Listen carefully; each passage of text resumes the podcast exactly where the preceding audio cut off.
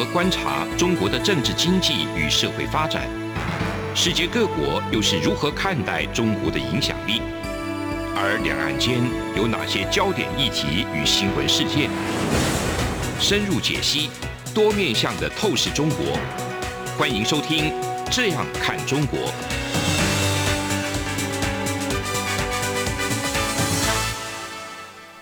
各位听众，大家好，这一次中央广播电台台湾之音《这样看中国》节目。那我是主持人陈冠廷，今天非常荣幸啊，邀请到洪耀南教授。那洪耀南教授是淡江大学大陆研究所的这个兼任教授，非常感谢洪教授今天来参与今天的节目。那想请问老师，作为中国的中国大陆分析者，您应该对最近中国两会？有有所想法，呃，首先想请老师简单的跟我们所有的听众，包含台湾听众聊一下，就是说什么是两会，它的重要性是什么？好的，哎，冠廷你好哦。基本上哦，中共的两会主要是每一年的大概在三月初这时候举行，那当然主要是政协跟全国人大，那当然这个是一个大拜拜的会议啦，只是一个形式上，他们必须要有一个形式上的政府的这个施政的报告。所以，基本上这两会一年只开一次会，哦，一次大概一个礼拜左右。我想这样的一个会议，这么几千人在开的会议，效果一定是不彰的嘛。所以基本上这个形式的大拜拜，大家都关注在于他所谓的施政报告的部分，而不在于检讨他这这会议的重要性。我想两会参与者的代表大概只有听训，然后鼓掌，然后再一个举手而已。所以他们就是。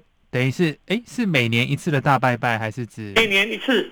那请问，因为有许多听众其实也不是很就是了解中共的这个运作的方式，对，像是很多人都提到说，那已经连任两次的习近平主席，请问这次的两会中是否也会就是谈到这一个继任者，或者是说持续的去无限期的延任下去？不会，因为全国人大主要是一个立法机关。比如来讲，它是个民意机关嘛，但他一年就开一次会，一次会就七天，基本上都是包裹表决。那当然比较重要的就是像前两年他所谓的修宪，取消国家主席的任期制，嗯哼，我大概这个动作，那大概这种修宪重要的修宪，可能会注意到说，对他们的政治结构会改变，否则其他的部分的一般的施政报告内容，或是说一般的这些所谓。全国人大的提案基本上都是无关痛痒的，其实是前两年就已经都已经决定好的一些部分。对，那想要请教这个老师，最近中国的两会开议，中国的国务院总理李克强他在报告中提出新时代党解决台湾问题的总体方略，可不可以简单讲一下这个方略的目的性在哪？基本上哦，哎，所有的中共所有的一些国家领导人，或是像总理呀、啊。他们在公开的场合当中，不管是内政还是外交，总是会有带到一两句有关台湾或两岸的部分呐、啊。这个是一个常态的哦。包括我们看一下习近平在所谓的第三次的历史结语文，是在总和中共百年来的所谓的执政绩效。嗯哼，他跟台湾也没有关系。嗯哼，要带到一两句。哦，这个认认为是认为他们也要把台湾的问题带到上去。嗯哼，所以今年李克强在讲的说。所谓的新时代党，诶，台湾问题的总体方略，什么叫新时代？我们大家可以看一下，新时代就是讲的就是习近平新时代社会主义，哦，当然是这个是以他的路线为主嘛，嗯哼，哦，所以新时代浓缩就是等于习近平新时代的社会主义的路路线嘛，嗯哼，哦，那也是第三次历史结构以来，他认为说对台湾的问题要有一个总体的方略，所以这个部分呢。这个是一个进行式，它也没有一个出现一个，它也没有一个方列是说已经答案出来的，边走边看，但它也不是未来式哦，嗯哼，它是在爬梳习近平历年来对台工作的表述，嗯哼，哦，就是例如说中华民族伟大的复兴目标凑在一起，嗯哼，而不是要演你新的一个方列，嗯哼，啊，所以一般的外界应该重视它的总体方略，但不应该过度去解读说这是不是新的？嗯哼，哎，其实不是新的，而只是在表述他们最近习近平这十年来的对台的工作的一个一个表述的方式而已。嗯哼哼，那也想要请问这个洪老师，当然就是两会可能是过场的形式比较多哦，那主要是由这些他们的国家领导人提出报告，来把他们施政的方针讲出来。那今年当然有保五、保五点五之类的这样子的说法。那很多人都说，只要中国的经济稳定，哈，一切都稳定的状况之下，就比较没有内部的压力。但是现在看起来，如果走到保五点五，然后这个情势严峻，加上对中美关系不断的在紧张，再加上乌克兰的局势，您认为中共未来会不会呃，就是增大以武力犯台来进行他们所谓的这个国家统一？或者，其实因为乌克兰的这种奋勇抗战，导致中国内部重新检讨他们自己的能力之后，更加会减少呃用武力获取台湾的可能性，而加大对台统战，用和平的方式呃对台这个进行统战的力道。老师您怎么看？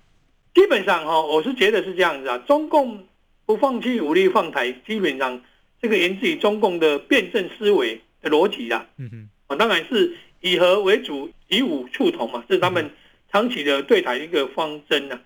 那中国梦是作为习近平施政的的轴心，主要的轴心点。嗯哼那习近平对台的意图含在中国梦之内了。嗯哼换言之，就是台湾未来走向有明确与中国梦违背的意图的时候，为了维系施政的正当性，嗯哼习近平在战略上必须在此时对台要有明确的动武。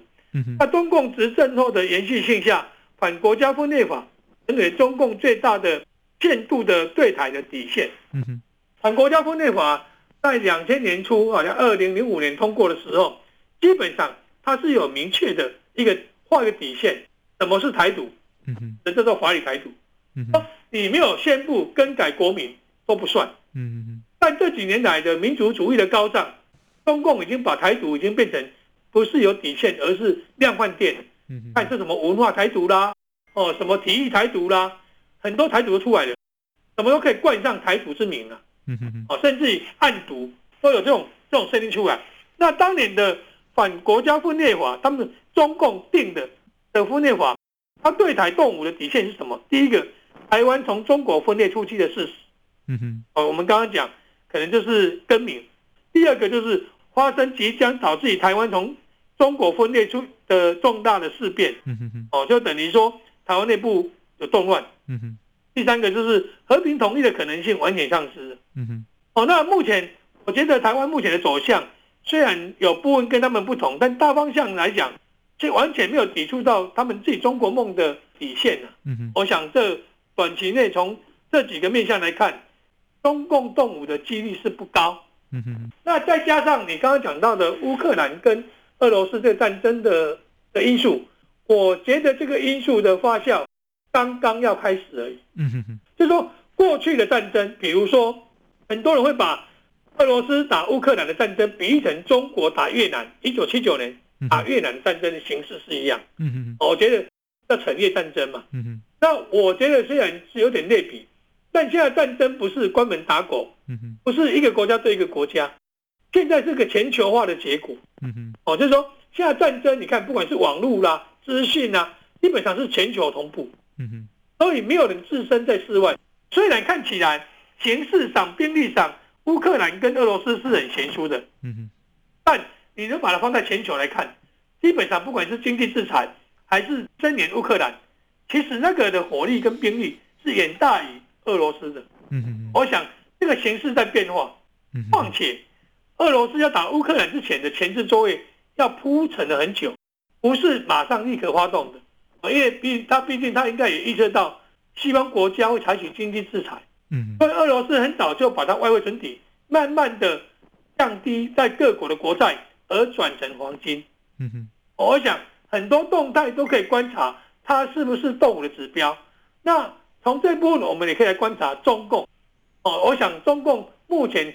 在这些动作都没有作为情况之下，我觉得短期内很难有对台动武的实力。所以这个目前看起来还是属于比较对台，他们的方针还是相对不会走到这种偏锋的可能性，还是相对比较低的，就对了。以共产党的党的体制来讲，以目前习近平要挑战过去的制度，然后连任二零那个第三任就是二十大，嗯哼，基本上它的前提就是内部要稳定，嗯哼哼哼，所以内部的稳定肯定压倒一切，稳定压倒一切就对，对，所以他们政府的工作报告有说坚决反对外部势力干涉，这个你觉得他们这句话也就是所谓他们的行话跟空话吗？还是您怎么看？还是套话？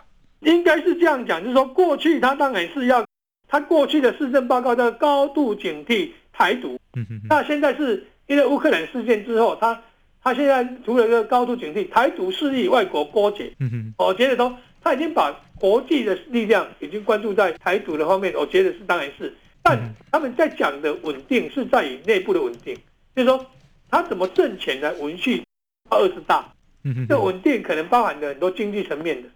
哦，包括他们的就业的机会，就是说，其实这一波的疫情情况之下，现在全球面临到两个很大趋势，一个是通膨，一个是高失业率。嗯哼，我想很多国家都面临到这样的状态。没错。那中国的这个人口的结构反而更加严重，所以说你要知道说，在开两会之前，嗯哼，中国就公布了一个所谓的灵活就业。嗯哼哼，就是说它创造了多少灵活就业？嗯哼，所谓的灵活就业基本上就是说。像，诶、欸，可他可能是开 Uber 啊，嗯、哼外送啦、啊，美团啦，滴滴啦，就是说，或是当 YouTube 主，嗯、哼他没有正式的工作，而是他透过其他的工作来达到他的他的生活。嗯、哼但他共产党把它解释成灵活就业，嗯，这些人代表不失业嘛？哎，那些人可能就是在政治情况之下失业了，他只好转到临时的工作机会嘛。我想。这个是中共现在面临到比较大的问题，是内部的人员的稳定的问题。所以你看，他今年的 GDP 下修到五点五，对，跟过去一直在保八的情况之下，而且是幅度非常大的一个下降。嗯嗯嗯嗯，那代表中共的内部经济确实产生了很大的问题，尤其是中美贸易战之后，我想中共的在考量到。这次俄罗斯打乌克兰被全球制裁，俄罗斯如果能够自己成一个体系？我想未来中共在中美贸易当中，或许他已经在思考这个问题了。原来如此，那刚才洪老师的精辟的分享，让我们学习到非常多。那接下来节目的下半段，我们会继续讨论。这里是中央广播电台台湾之音，这样看中国节目，我是主持人陈冠廷。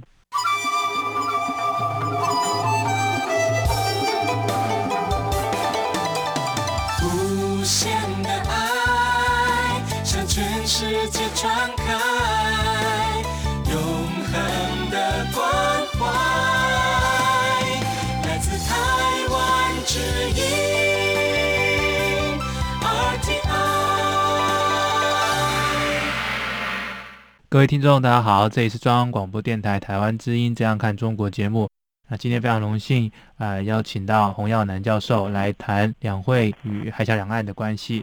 也就是说，老师，你刚才听到两会是这个中华人民共和国的全国人民代表大会跟政治协商会议全国委员会的统称，所以他们比较偏向国家的这种象征型的这种过场的会议，对不对？对，你是一个在形式上就是中国的最大的一个。最高的民意机关，对这个两会的最高的民意机关，就是让这个中国的领导人来做施政报告。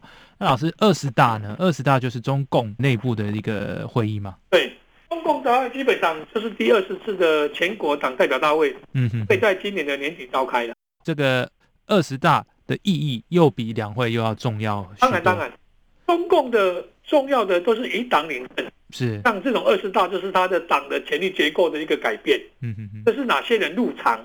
我的入场就是入了政治局常委。嗯嗯，他就是所谓的国家领导人。这些入场代表未来，哪些人是未来的接班人，都会在这次权力结构当中发生了变化。嗯，过去在邓小平之后，制度有试图要建立一个制度化，就是可能一个人两届，哦，两届为限。嗯，那七上八下，你只要六十七岁还可以延续。嗯，要满六十八岁以上就要强制下来，嗯，都有年龄的限制，哦，那甚至有些规范，那这次无疑都被习近平打破了。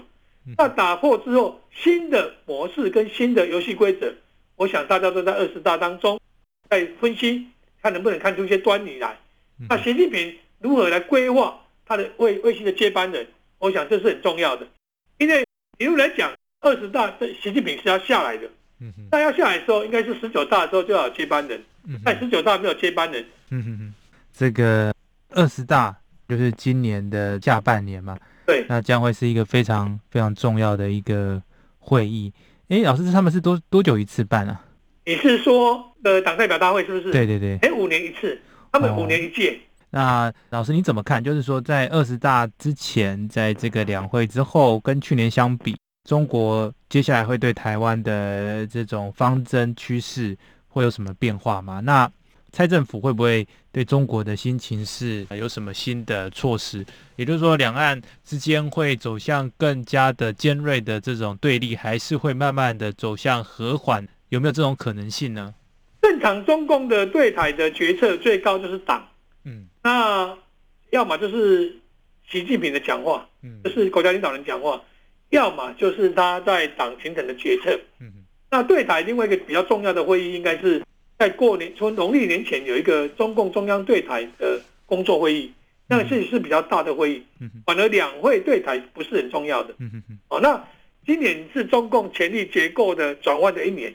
所以所有的人心思都在于权力的结构，而不会关注在于所谓的两岸当当中需不需要，诶要加深力度或是和缓。我想这不不是在今年的工作重点，而是在于说。今年，的重点是，他认为你不挑衅他，可能大家都不会把两岸关系问题上升。那两岸关系基本上，我们的结构是怎样？我们是受到大的两岸，所谓大两岸就是太平洋的两岸，美中关系的变化。我觉得是反而美中关系的变化影响到我们的小两岸关系，比较大，而不是中共的内部他们的动作是做什么。嗯嗯嗯我想台湾的问题已经是一个。全球化下，甚至中美的情况下的一个问题，而不是中共内部想单方面或单边主义想对台有任何的作为而有所改变。所以，这个格局上面来讲的话，现在的整个国际格局不是所谓两岸关系而已，而是大两岸，这个太平洋的两岸、印太的两岸都会有各种不同的这种交互的关系在，所以很难说。海峡两岸之间的关系的变化很难只有操之在中国的当局或者是总统蔡总统的这个政策上面的措施而已，还有牵扯到复杂的国际情势，特别最近又有乌克兰的这个事件的影响，导致这个全球民主国家对于呃一些政策上面更趋于一致。那当然这是一个令人痛心的正在发生的悲剧。不过，这也是其实给我们很大的警惕，就是战争所造成的经济后果、财政后果，其实是超越一般民众甚至是领导阶层能够想象的。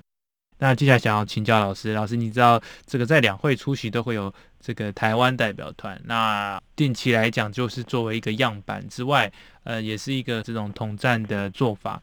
那对台湾来讲，基本上我们并没有特别的关切。但是老师，您怎么评估在两会出席的台湾代表团？基本上，现在出席到两会的台湾代表团，大部分都已经是属于台湾早期台湾人到大陆的二代了。哦，那我想这些人根本跟台湾是没有任何关联的，因为他们的祖先曾经台湾人而已，就跟早期我们的万年国会，很多人代表大陆各省的那个万年的国会意义是一样的。基本上，他对台湾也没有吸引力，也没有魅力。嗯哼。那我想，就我这样这个代表团，实际上不值得任何的一个去评论，然后解读啦。那刚刚主持人你讲到的一个是战争的部分的这部分的影响嗯，全球化之后的很多战争上，基本上很都采取无形的在进行嗯，这种有形的反而是比较少出现。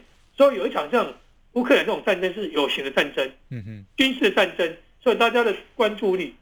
那我想。在冷战的后期，当时苏联跟美国的战争，他们怎么去结束的？这两个美中的冷战时期怎么结束的？嗯哼，基本上当然是雷根当然一九九零年代提出的星际战、星际大战嘛。嗯哼，苏联认为美国做到做不到，他不知道，但苏联做不到财务。嗯哼，后来苏联主动要求现武谈判嘛。嗯哼，那我觉得现在的美中这两强当中，其实它的战争其实已经发展一段时间了。嗯哼，中美贸易战。嗯哼，那现在中美贸易战，基本上两个经济体在对决。嗯哼，那对决出现什么问题？现在的所谓的通膨。嗯哼，那哪一个国家先进入滞胀？嗯哼，所谓停滞型通膨，嗯那我觉得这国家经济体就会就会衰退，这次战争就就稍微舒缓一下。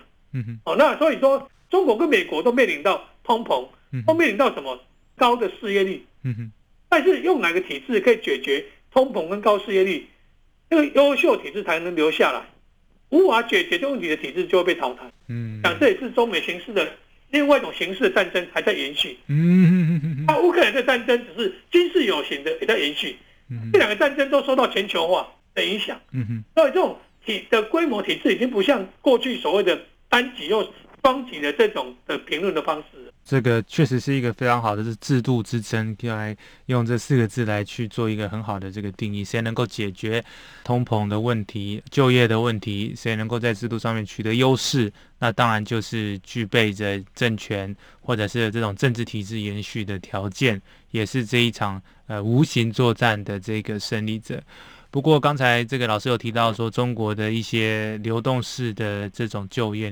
包含 YouTuber 也好，还有他们的滴滴是不是等等，这些就是作为这种缓解他们这种大量的下岗的这种就业的一种方式。我想请问老师，就是说，这样目前看起来的话，再加上最近的乌克兰的这种战争，导致包含油价、能源的这种价格飙升，这个通膨，我想马上就要席卷全球，哪一个阵营的的体系能够更加的具备？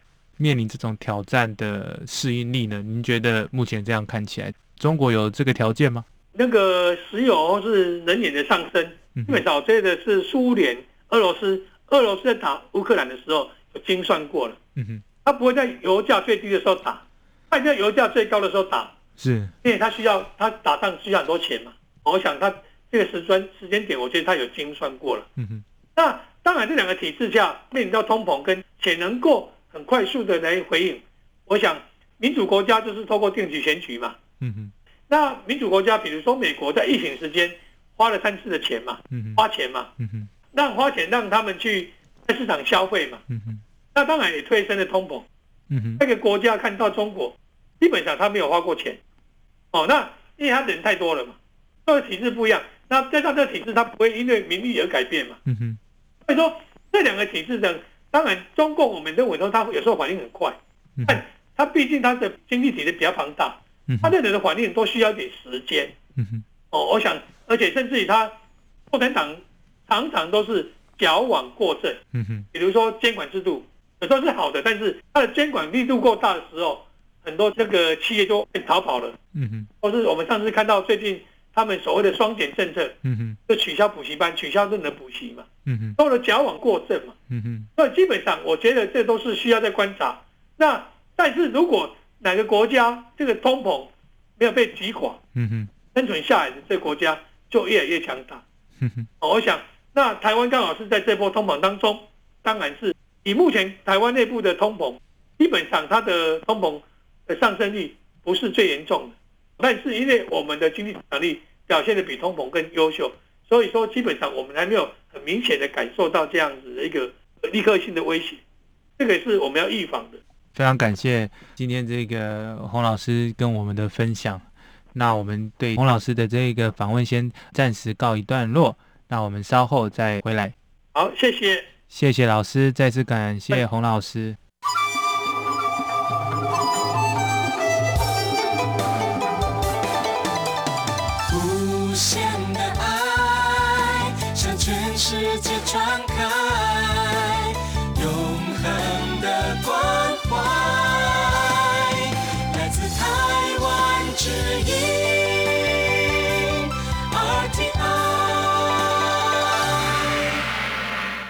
刚才就是我们跟洪教授针对最新的两会到二十大之间的情势的分享。那其实想要跟各位听众分享的，就是说两岸之间的这种政治情势彻彻底底的是不太一样的。那除了两岸的状况不同之外，其实政治体制上也是十分的不同。那在这众多的体制不同之下，确实需要透过对话来避免误判。其实乌克兰跟俄罗斯走到这一步，其实是人类的浩劫，人道主义的浩劫。那不管对俄罗斯来讲，对乌克兰来讲，这两个之间的在伤亡上面来说，其实都是没有赢家的，战争就是没有赢家。所以我认为，不要在恐惧中对话，但也不要恐惧对话。对于中国的接下来的发展，我们还是希望能够走向一个更开放的一个状况。台湾或许可以成为一个可以借鉴的地方。当然，当然中国人可能会觉得说，台湾的这个制度不是他们所要的。其实，如果他们没有要这样子制度，当然也是尊重。但是，台湾的制度在台湾实行了这么多年，确实是运行的非常的良好。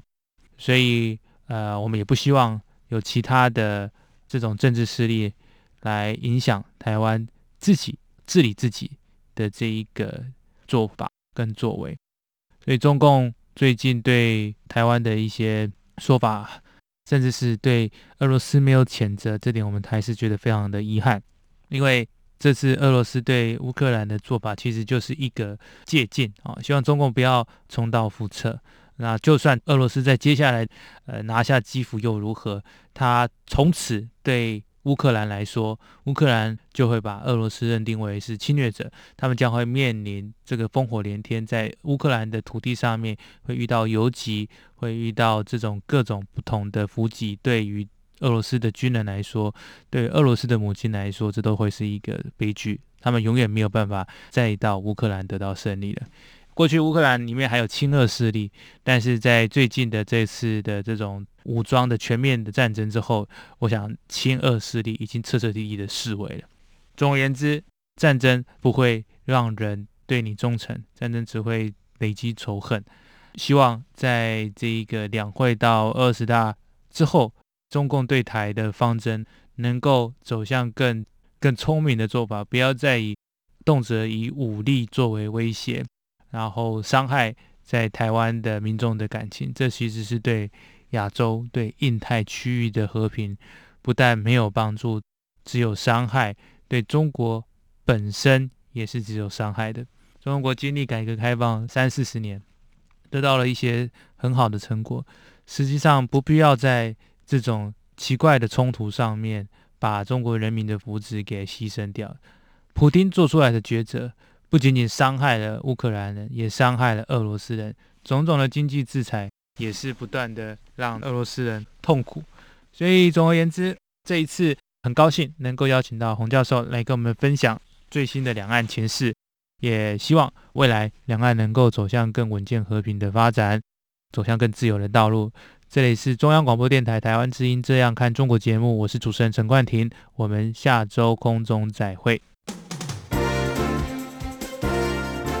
从两岸、国际、历史、文化与财经等角度透视中国的《这样看中国》节目，每周一到周五晚间九点三十分到十点在中央广播电台播出。如果您对《这样看中国》节目有任何收听想法或意见，欢迎寄信到台北市北安路五十五号，也可以透过电子邮件的方式。节目有两个信箱：二零二零 at。R t i 点 o r g 点 t w，或是二零二零零二零三 n e w s at gmail.com。再次谢谢听众朋友们的收听与支持，请持续锁定每周一到周五晚间九点三十分到十点播出的《这样看中国》节目。